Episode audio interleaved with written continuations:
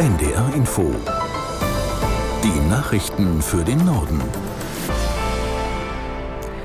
Um 9.30 Uhr mit Claudia Drews. Bundeskanzler Scholz hat die internationale Gemeinschaft zu mehr Anstrengungen im Klimaschutz aufgefordert.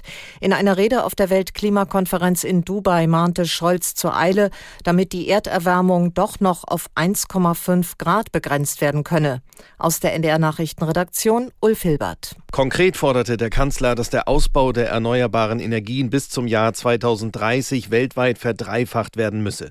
Sein zweites Ziel eine Verdoppelung der Energieeffizienz bis Ende des Jahrzehnts. Es sei immer noch möglich, das 1,5 Grad Ziel zu erreichen, aber die Wissenschaft sage auch ganz klar, wir müssten uns dafür sehr beeilen.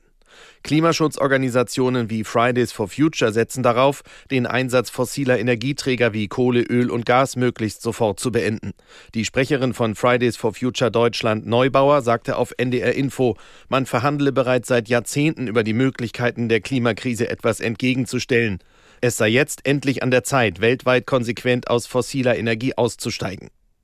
Israels Armee hat nach Ende der Feuerpause ihre massiven Angriffe im Gazastreifen fortgesetzt. Die Kämpfe und Bombardements konzentrieren sich inzwischen offenbar auf den südlichen Teil des Küstengebiets. Aus der, äh, der NDR Nachrichtenredaktion Felix Tenbaum. Israelische Medien berichten, dass vor allem in der Gegend von Khan Yunis massiv gekämpft wird. Khan Yunis ist die zweitgrößte Stadt im Gazastreifen und befindet sich im Süden. Seit Kriegsbeginn sind Hunderttausende dorthin geflohen, nachdem Israels Armee die Zivilbevölkerung aus dem Norden des Gazastreifens dazu aufgerufen hatte. Nun hat das Militär laut Times of Israel über Khan Yunis Flugblätter abgeworfen, in denen Zivilisten aufgefordert werden, noch weiter in den Süden nach Rafah zu fliehen. Wie dort die deutlich mehr als eine Million Binnengeflüchteten Geflüchteten Platz finden sollen, ist unklar. Bundesverkehrsminister Wissing geht nicht davon aus, dass die aktuelle Haushaltskrise zu Einschränkungen in seinem Ressort führt. Vor allem bei den notwendigen Investitionen in die Infrastruktur dürfe nicht gespart werden, sagte der FDP-Politiker dem Bayerischen Rundfunk. In meinem Ressort sieht es so aus, dass im Infrastrukturbereich im Grunde genommen nahezu alles mit Verzug übergeben wurde. Die Vorgängerregierung hat äh, die Brücken nicht rechtzeitig instand gesetzt, zu wenig in die Schiene investiert und gleichzeitig wurde zu wenig getan für die digitale Infrastruktur. Und jetzt können wir in all diesen Bereichen nicht sagen, wir strecken das zeitlich, sondern die Zeit drängt. Deswegen darf es nicht dazu führen, dass die Umsetzung des Urteils des Bundesverfassungsgerichts notwendige und längst überfällige Infrastrukturinvestitionen auf die lange Bank schiebt. Ich habe auch den Eindruck, dass das verstanden ist und dass die Bundesregierung hier und auch alle drei Koalitionspartner in die gleiche Richtung unterwegs sind. Bundesverkehrsminister Wissing. Die Gewerkschaft Verdi hat für dieses Wochenende in Schwerin zu Warnstreiks im öffentlichen Nahverkehr aufgerufen. In Mecklenburg-Vorpommerns Landeshauptstadt sollen heute und morgen alle Busse und Straßenbahnen stillstehen.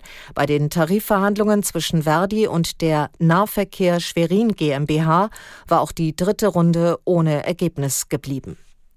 Ein Berufungsgericht in Washington hat mehrere Zivilklagen gegen Ex-US-Präsident Trump zugelassen. Dabei geht es um seine Rolle beim Sturm auf das Kapitol im Januar 2021. Aus Washington Arne Bartram. Es ist eine Entscheidung, die Donald Trump noch viel Ärger machen könnte. Hintergrund. Mehrere Polizisten und Abgeordnete der Demokratischen Partei wollen von Trump Schadenersatz, weil sie von dessen Anhängern beim Sturm auf das Kapitol verletzt oder bedrängt wurden. Trump hatte zu dem Protest aufgerufen, um zu verhindern, dass seine Abwahl im Parlament bestätigt wird. Bisher meinte Trump, die Betroffenen könnten keinen Schadenersatz von ihm verlangen, denn er sei zu dem Zeitpunkt als Präsident immun gewesen.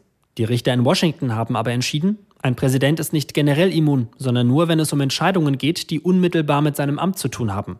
Sein Protestaufruf gehöre nicht dazu.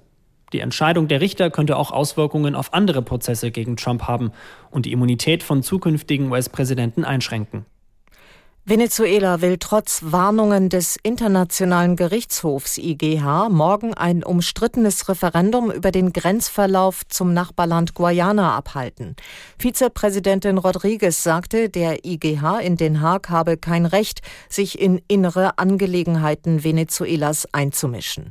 Durch das Referendum soll eine Entscheidung aus dem Jahr 1899 gekippt werden, in der der Grenzverlauf festgelegt worden war. Venezuela erhebt seit Jahrzehnten Anspruch auf die guayanische Region Essequibo. Sie macht mehr als zwei Drittel des kleinen, aber ölreichen Landes aus. Guayana bezeichnet die Volksabstimmung als existenzielle Bedrohung und hat deshalb den IGH angerufen. Das waren die Nachrichten.